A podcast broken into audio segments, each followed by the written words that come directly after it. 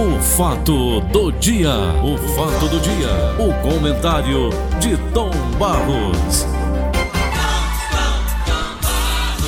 Paulo Oliveira, audiência do Brasil. Bom dia, Paulinho.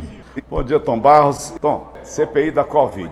O Tasso Gereissati altamente entusiasmado, Eduardo Girão também. O Cid Gomes não entrou, não entrou nessa, nessa onda aí da, da CPI. CPI alguma coisa, já, já deu alguma coisa no Brasil, Barros, ou é só também bromação?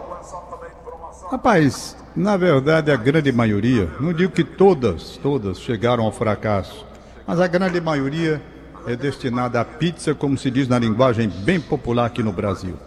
Agora vai depender Sempre. exatamente da condução.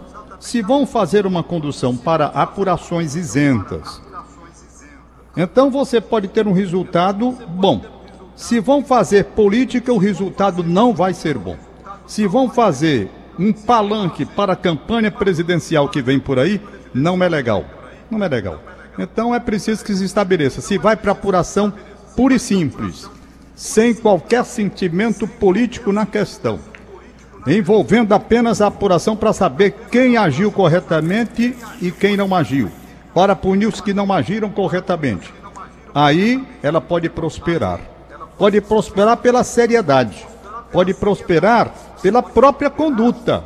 Entretanto, se descambar para o viés político tão somente com interesses de palanque, não vai dar certo. Vai terminar em confusão, não, não vai, não, não chega a lugar nenhum. Então, o, o meu temor é exatamente esse: que no propósito, no objetivo, se observa o quê? Que realmente se quer uma apuração.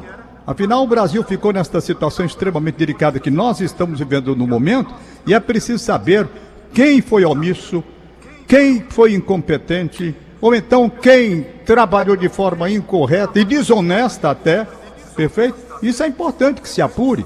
Para quê? Para mostrar aos brasileiros, para que eles saibam, para que eles saibam quem é quem neste jogo que levou o país à situação mais delicada e difícil de toda a sua história. Então isso tudo bem. Que vamos apurar? Vamos, mas sem o viés político. Se cair para a situação política, fracassa. Fracassa porque a partir daí ela perde o rumo, ela perde o sentido. Totalmente. Para mim não tem sentido. Se vai para o lado político, já basta de política que estão fazendo em locais onde política não deveria haver, como por exemplo no Supremo Tribunal da República. Já basta a intromissão que o Supremo Tribunal da República tem feito. Então vamos lá, fazer o que é uma CPI para apurar, não é? Comissão parlamentar de de inquérito. Não é verdade? Para quê? Para apurar os fatos errados nos cometimentos indevidos. Então que se faça isso com toda, com toda postura, com toda honestidade e de propósito. Se forem fazer palanque, meu filho, não vai dar certo, como outras que fracassaram por aí. Como outras que fracassaram por aí. Ô Tom, tanta CPI, isso, daqui, daquilo, outros interesses políticos, mas ninguém, ninguém atenta, Tomás, para essa carga tributária nossa que é escorchante. Você tem sempre falado sobre isso quase sempre, todo dia. Então, Tomás, eu te pergunto, rapaz, não, não, não aparece ninguém para mexer nessa coisa. Aparecer, Paulo, até que aparece, mas o problema é o seguinte, vamos lá, siga aqui, procure o ouvinte também entender a linha de raciocínio que nós vamos traçar. Ter quem age e quem pense assim, tem. Há parlamentares que estão nessa luta. Agora, como o número é menor, é claro que o resultado não pode ser alcançado, por quê? Porque vem da votação da maioria. E a maioria é insensível. A maioria se volta para os interesses não do povo, para os interesses econômicos de grupos, para interesses governamentais, às vezes escusos. Então não é. Por exemplo, dentro dessa reforma previdenciária, nós tivemos coisas que eram para ser feitas e não foram. Entretanto, para pegar a raia miúda e, e colocar situações mais complicadas e difíceis foi fácil. Agora mexer com os grandões, com as grandes aposentadorias, cadê força? Cadê? Então é isso que eu vejo, sempre cai no menor. Sempre desaba para o que tem menos poder de barganha. É assim. Olhe, nós temos uma luta, uma luta terrível neste país E ninguém levantou a voz até hoje em defesa hum. daqueles que estão prejudicados. Eu não vou longe, não. Eu vou trazer o futebol. Eu gosto de futebol, até para aliviar. Hoje é sexta-feira, é dia de amenidades, uhum. é dia da gente estar tá aqui fazendo discurso para subir pressão. O ferroviário é um exemplo que eu vou dar, mas vou levar para a política. Eu vou para o futebol, mas vou voltar para a política, só para você ver a coisa como é que é.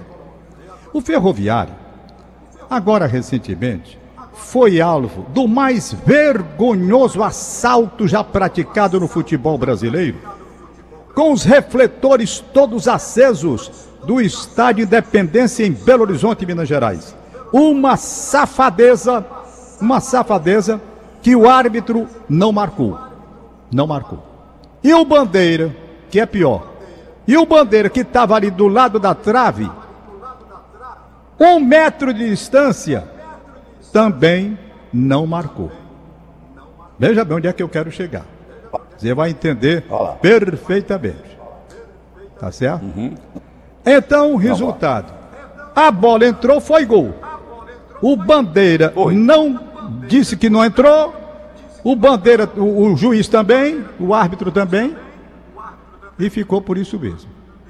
Resultado: Ferroviário perdeu a classificação, perdeu 1 milhão e 700 mil reais, porque o senhor Vinícius Gonçalves Dias Araújo, o árbitro, e o bandeira Miguel Caetano Ribeiro da Costa, os dois de São Paulo, entenderam que a bola não entrou e pronto, ficou por isso mesmo. E o Ferroviário foi eliminado, foi eliminado, perdeu o dinheiro que era para o bolso dele, para o cofre dele, e pronto, ficou por isso mesmo. E não tem jeito. Acabou, acabou essa história. Está resolvido. É justo? Não é. Apelou para o STJD, foi indeferido o pedido de impugnação que o ferroviário fez. Vai recorrer, vai ser impugnado, porque eles entendem que o erro de direito não pode modificar, aliás, um erro de fato, perdão, não pode modificar o resultado de campo. Só o que poderia modificar um erro de direito. Pronto, vamos para lá. Esse é, esse é o fato. É justo. O Brasil inteiro viu a bola dentro. O vídeo tá aí. Tudo tá aí. Não, mas não tá fora, ferroviário. Timanca vai embora. Eu pergunto: será que isso tivesse acontecido com o Flamengo, com o Corinthians, grandes times do Brasil? Será que isso ficaria assim mesmo? Será? Como for o Ferroviário, um time mais simples do Nordeste e do estado do Ceará, pronto, fica para aí. Que é um absurdo. Pois veja bem, as pessoas de menor poder entram pelo cano. O senhor Fernando Henrique Cardoso determinou, no governo dele a decisão foi tomada, que o cara que voltasse a trabalhar tinha que contribuir para a Previdência Social. Certo? Então, resultado: o cara volta a trabalhar. Por quê? O benefício da Previdência não dá para ele viver. Aí ele volta a trabalhar, tendo já contribuído o tempo previsto e concluído, volta a pagar. Paga 15 anos, 20 anos, sem direito a nenhuma correção. É justo isso? Não é. É uma safadeza tal qual a que o senhor Vinícius Gonçalves praticou em Minas Gerais. É uma safadeza, uma falta de vergonha. Todo mundo vê que é uma injustiça. Se o cara pagou mais 20 anos, mais 15 anos, mais 10 anos, ele teria que ter uma correção naquele benefício relativamente aos 10 anos a mais que ele pagou. Mas para decidir a favor do governo, o nosso parlamento brasileiro sepultou de uma forma desavergonhada um instrumento chamado desaposentação, que seria o instrumento utilizado pelas pessoas que estão nesta situação que eu estou falando, para fazer a correção e a justiça acontecer. O Supremo Tribunal da República, que hoje só faz política, puxando o saco do governo, sepultou o instrumento da desaposentação. À luz do dia, isso foi um assalto aos bolsos dos aposentados, porque o dinheiro ele depositou durante 10, 15, 20 anos, sem direito a nenhum retorno. Isso é uma injustiça. Cadê que na, na, na, reforma da Previdência se viu essa parte? Não viu. Fica por isso mesmo. E o sujeito fica tipo ferroviário, sem ter para quem apelar. Olha, eles assim é mesmo, tô lascado, eu tô. Eu ia estar dizendo um palavrão que não vou dizer agora, porque eu Deus me protegeu, mas ia saindo. Mas nós estamos todos. Resultado: Por quê? Porque um governo achou por bem chamar aposentado de vagabundo. Depois ele se arrependeu. Tem que ser justo. Se arrependeu. Se arrependeu também. Aí porque cometeu o erro. É, é, a, rep- é, a repercussão foi tão grande. Eu não sei se foi arrependimento mesmo ou se foi ou se foi simplesmente interesse de manter a imagem. Mas não voltou atrás, não foi, Tom? Não voltou atrás. Não, não voltou atrás. Então, Paulo, são essas coisas que terminam irritando a gente. E eu falo tão solto dia aqui.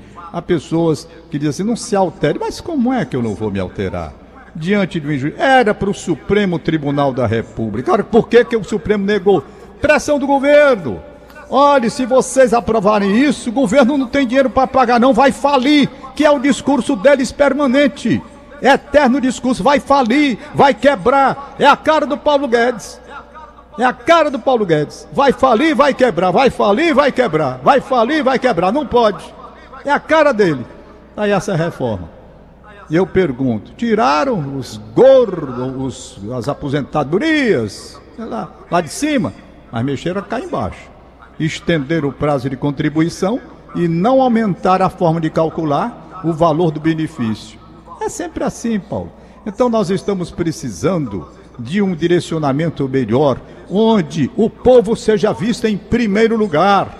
O que é que o povo está precisando? Se admite, Paulo, uma política safada, sem vergonha, deste reajuste de preço de combustível no Brasil? Não se admite, mas está aí. E tão devagar, botando bem devagarzinho. Toda semana, pinga uma coisinha. Aí, uma vez na semana, ele, olha, vai diminuir. Aí aumentam quatro. A música do Luiz Gonzaga. É uma política. Tá certo ou não tá? Ou eles pensam no povo, rapaz. Estão massacrando o povo brasileiro. É preciso que alguém olhe para o povo brasileiro. É preciso. Mas enquanto isso não acontece, estamos aí. Eu vejo uma coisa incrível. Incrível.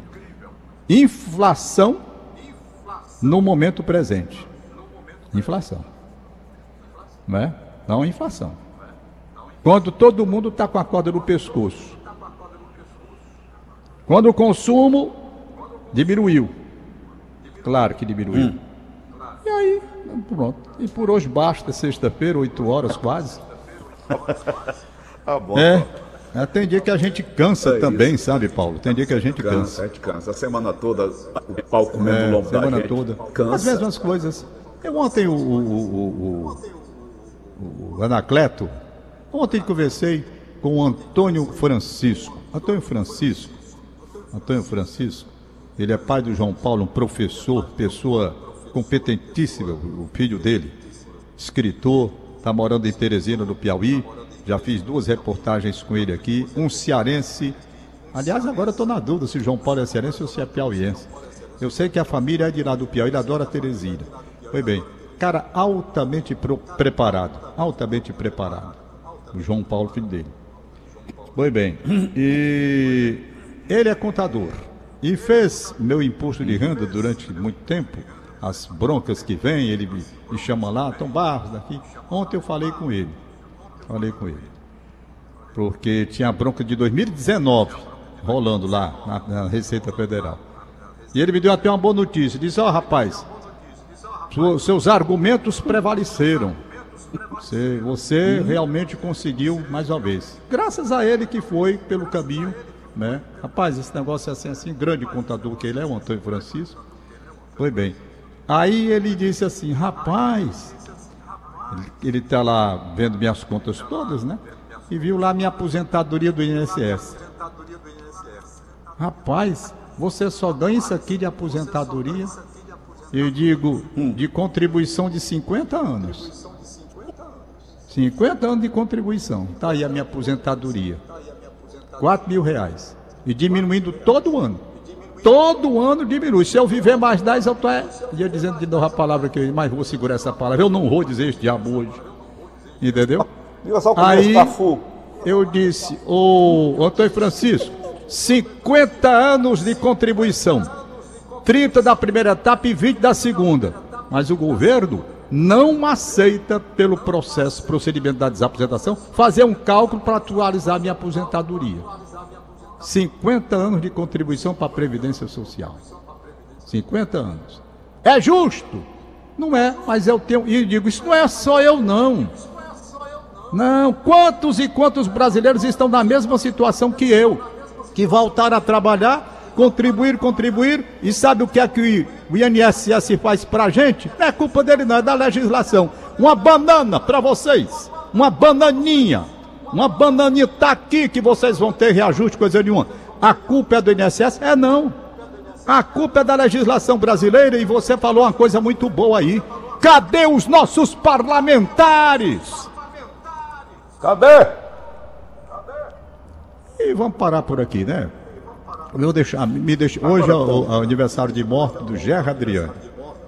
Quatro anos. Foi. Já. A Sônia. Adriano já mandou um recado aqui pra mim. Conheci o Gerra Adriano no auge, rapaz, no auge. Década de 60 eu fazia um programa Música Sempre Música na Rádio Irapuru. O Gerra Adriano, quando chegava ali, meu amigo, eu vou dizer a você. Eu vou dizer a você, era, rapaz, a juventude caía de. Olha, era coisa de louco, rapaz. Gerra Adriano. Como o tempo passa ligeiro, meu amigo. Como o tempo passa ligeiro. Grande Gerra Adriano. Depois já me encontrei com ele aí. Ô, ô Tiago, pega o Gerard Olha os Feiticeiros, eu gosto tanto dessa música dele. Mas Tomás, Pois só, é. só para concluir o, o bate-papo de hoje que você falou sobre a, a nossa aposentadoria, nós continuamos trabalhando graças à empresa que ainda permite que a gente trabalhe, né, Tom? Enquanto É. o nego se aposenta que bota para fora. É verdade. É. Você tem total e absoluta razão. É. Aí o GR, grande GR Adriano.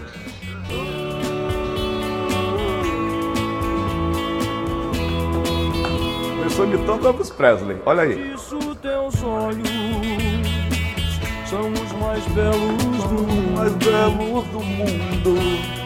Olhos assim não existem mais. GR Adriane, rapaz. Isso era tão gaiato, Tom. Gente boa, rapaz, gente boa. Foi a última vez que ele esteve comigo, lá no meu programa, lá na televisão. Aí, Tom, Ah. ele passou o queixo para das apresentadoras ela disse, ô, seu, seu Gerry, me perdoe, mas eu sou casado, sou ramão de família. GR Adriane. Eu sentava Rapaz, assim de lado, só ouvindo ele, sabe? É. Passando o queixo da menina. E eu sentadinho ali só olhando, eu digo, vai levar uma reada que nem presta. Rapaz, eu, eu, eu lembro. Eu lembro sempre jovem, desde 19 anos, que eu tenho os cabelos brancos, né? Eu fiquei com o cabelo branco muito novo. E uma dessas vidas desses artistas aí, da Rádio Verdes Mares, no programa do João Inácio, meu querido João Inácio. João Inácio Júnior, um abraço pra ele. Um abraço pra ele. João, bom dia. Grande voz, João Inácio. E o João Inácio no auge ali com aquelas meninas, aí viu os menudos, né? Os menudos. Era essa turma. Rapaz, esse pessoal enchia estúdio, lotava os estúdios. Você se lembra, né, Paulo? Chegou aí a gente. Era a juventude toda, rapaz, todas, meninas, todo de. Você veio Magal quando chegava, menino era lascado do mundo. Aquelas era, cocota, mini saia. Era. E o papazinho aqui trabalhando, rapaz, aí. Na Rádio Verdes Mares. Lembro dessa porta que sai do estúdio ali que vai para aquele banheiro que tem aí. E eu tava parado ali. E o João Inácio chega, cheio de gente, menudo, menudo, menina por tudo que era de lugar. E entra do estúdio e eu fico ali naquela porta que vai pro corredor do banheiro. Eu tava parado ali. Aí, aí o João Inácio passou. Passou. Aí uma grita, eu já contei essa história, eu só repetir para ver como o tempo passa ligeiro. Aí uma grita assim, fulano, cadê o João Inácio? Aí ela diz, ele passou na estante atrás desse velho aí.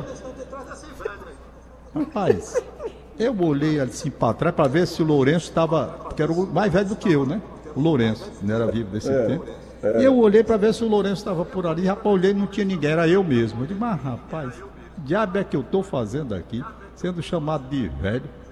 Naquele tempo, Paulo, naquele tempo, cabelos brancos, eu já chamado de velho. Tá entendendo? Eu tinha velho. 40 e poucos anos. E o certo é que chamado de velho. Chamado de velho. Então, a juventude. Ontem eu dei uma esticadinha, A juventude tenho um Tom, tem uma recado. fã sua lá, ela é caixa lá do Atacadão, ali do, do, do Aeroporto Internacional Pinto Martins, e Ah. ela, o nome dela é Rosângela. E ela mandou um alô pra você. Rosângela, um abraço para você, Rosângela. Quando eu fui sair, então, o cara te chamou de velho. E eu, o cara me chamou foi de feio. E eu ri, quase na minha cara. Paulo tá ficando feio desse jeito. Tá atrás de baixo bonito, vai procurar o Vanequini. É muito bom um negócio desse, Tava rapaz. tão sério, mas achando o baixo feio. Eu digo, pra, tá atrás de um bonito, procura o Vanequini. Tem um, um arrumo aí na televisão. É muito bom. Mas bem, então, o que, eu quis dizer com isso é que, minha querida juventude, aproveite, porque o tempo passa muito ligeiro. Um dia desse, Gerra Adriane, eu era apresentador do programa Música Sempre. Gerra Adriane era um dos ídolos da juventude. Gerry já morreu faz quatro anos. Roberto Carlos, que eu conheci em Natal, no Rio Grande do Norte. Roberto Carlos está com 80 anos. Um dia desse era o rei da juventude. Então a, a juventude aproveite da melhor maneira possível essa época maravilhosa de tanta beleza. É uma coisa assim que encanta a juventude. Então, vocês cuidem de aproveitar bem e rapidamente, porque de repente, 30 anos 40 anos e você olha, passou. Não é? Fecha aqui o meu Então tá aí a juventude que a gente viu no auge. Roberto Carlos, oitentão, e mais os outros na mesma faixa. Eu estava vendo um vídeo que o Francisco Gadelha da Silveira me mandou, agorinha. Belíssimo vídeo com Calbi Peixoto, Agnaldo Raiol e Agnaldo Timóteo. Só tem o Raiol. Passa, gente. A vida passa muito depressa. Vamos aos aniversariantes do dia. Se tiver por aí, alguém me avisa. Ah, não sei se a Aria me mandou. Tá aqui Inês Cabral? Tem. Tá certo. Elias Lopes Neto no Pio 12. É a lista da Inês Cabral. Alexandre Melo no Papicu. E a Elaine. A Inês não colocou onde mora a Elaine. Vou agora para o zap da Verdinha. E Derlan manda parabéns para Wilton Costa, para Matheus, em Aroeira Cruz. Parabéns. Francisca Helena Garcia na Serrinha, parabéns. Zélia Garcia no Dionísio Torres, deseja felicidades, parabéns. O Márcio, que não é o pai da Maria Giovana, não, é o outro Márcio. Ele esteve aqui, a mãe dele deixou um bolo e eu não vi. Foi anteontem, não vi, porque eu estava trabalhando. Quem recebeu foi o Pedro Vitor. E o Pedro Vitor não sabia dizer, eu fiquei doido. Meu Deus, quem foi que mandou esse bolo para mim, Pedro Vitor? Papai disse o nome, mas eu esqueci. Mas Pedro Vitor, como é que você recebe? Uma coisa não sabe o nome. Mas eu não sei, esqueci. Mas agora de manhã, o Márcio mandou o recado aqui, não mandou o recado, mandou o nome foi da mãe dele, uma senhora simpática, fã do Agnaldo Timóteo. Muito mesmo, ela é fã do Agnaldo Timóteo. De qualquer maneira, eu vou aguardar que ele mande o nome dela. Ah, tá aqui, rapaz. Agora chegou. Chegou o nome dela agora, ele mandou. É a dona Francisca Ireuda. Dona Francisca Ireuda, um abraço para a senhora. Muito obrigado. O bolo estava excelente. Um abraço também para o Márcio. Essa senhora é louca pelo Agnaldo Timóteo. Como é? Tem mais aí? Vou rodar hoje, Tom. É, não é? Pois bem. Tem mais aí? Não. Tem alguma mais informação aí? Eu acho que não, né? Tá bom. Então, beleza para vocês. Um abraço, bom fim de semana. Não vamos esquentar a cabeça também, não. Vamos brincar, aproveitar o fim de semana, né, Paulinho? Paulinho, quero parabenizar É você pela audiência que você tem. E essa, agora eu me lembrei de um locutor chamado. Ele trabalhava. Bamã na- Vieira. não, Paulo. Não, era um locutor, agora deu um branco. Ele trabalhava com Osmar Santos. Oswaldo Maciel, lembrei. Oswaldo Maciel. Eu trabalhei com Oswaldo Maciel, trabalhei com Osmar Santos. E no período em que eu cobri aqui o Nordeste para a Rádio Globo, e o Oswaldo Maciel ele dizia: um canhão de audiência. Paulinho, você é um canhão de audiência. Eita, que negócio impressionante. O que o sujeito comenta aqui, rapaz, a repercussão é um negócio muito sério, sabe? Muito sério mesmo. Um abraço e bom Às dia. vezes, Tom Barros, a gente faz. Bom dia? Tom. A gente faz algum comentário aqui, eu digo assim, se você quiser fazer um comentário do bem, tudo bem. Se quiser fazer uma coisa venenosa, tome sozinho. Veneno a gente toma só, não dá pra ninguém não. Tá certo, Né, Paulo. É isso. Um O abraço, Leandro mano. Carnal é que diz, né? Um abraço, Tom. Valeu, meu irmão. Bom fim de semana. O Leandro Da mesma diz uma coisa que eu vou dizer agora. Em buraco que sai feijão, não entra mandioca. É, Maria. São- Tchau. Acabamos de apresentar. O fato do dia. O fato do dia. O comentário de Tom Barros.